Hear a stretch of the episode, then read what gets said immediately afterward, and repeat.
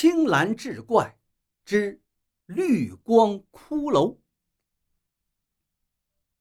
在我九岁的时候，我们村发生了一些骇人听闻的事儿。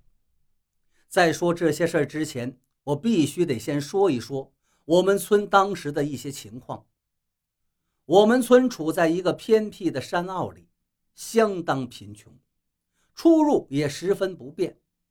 大人们要赶着驴车，在崎岖不平的山道上走一天一夜，才能看见县城。村子虽然穷，却也有着近百户人家。这么多人家的孩子，教育就成了个问题。在我们村东头的山头上，简陋的坐落着一排共三间白色的矮房子，远远望去。矮房子前，一根竹竿上的五星红旗迎风招展。这就是我小时候就读的希望小学。希望小学包括校长在内，总共只有一位老师，李叔叔，既是我们的校长，也是教我们所有功课的老师。他是当时我们村里唯一一个到县城读过书的人。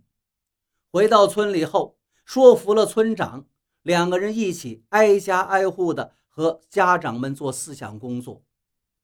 然后他一个人带领着我们这些小孩子，在村东山头上建起了这所希望小学。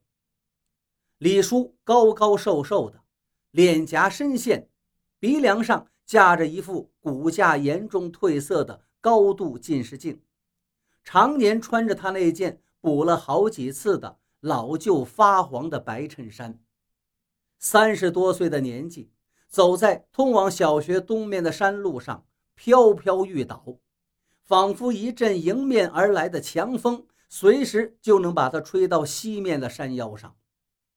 然而，就是这个看似弱不禁风的身影，多少年来，无论风吹雨打，一直坚强有力的。伫立在我们村那泥土稀疏的山路上，一路搀扶着我们这些幼小的身影，在希望的路上上学放学。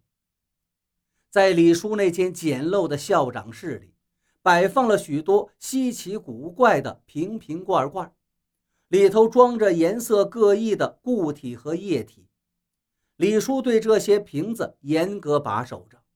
出门时必须把门窗全都锁好，并且一再警告我们，千万不能去碰这些东西，这些东西很危险。后来我们才知道，那些东西是化学物品。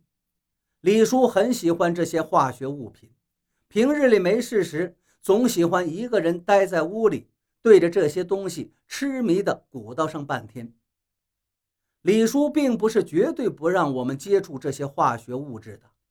平日里，他教我们识字算术的同时，也会把这些稀奇的瓶瓶罐罐搬到课堂上，提前给我们上些化学课。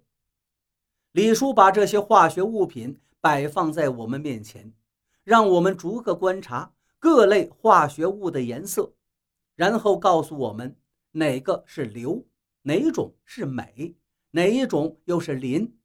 磷又分为红磷、白磷。当李叔把一小节子白磷放在窗口的阳光下，霎时间，那白磷竟剧烈的燃烧起来，发出了耀眼的白光。我们被吓得半天合不上嘴。在当时，我们这些山里孩子天真无知的脑袋里。看到李叔手里的东西突然自己发光燃烧，还变换出奇异的光芒，简直认为那是神仙才会做到的事情。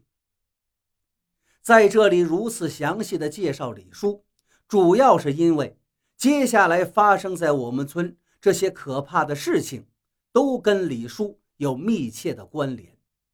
同时，我们村里死了两个人，其中一个。就是李叔的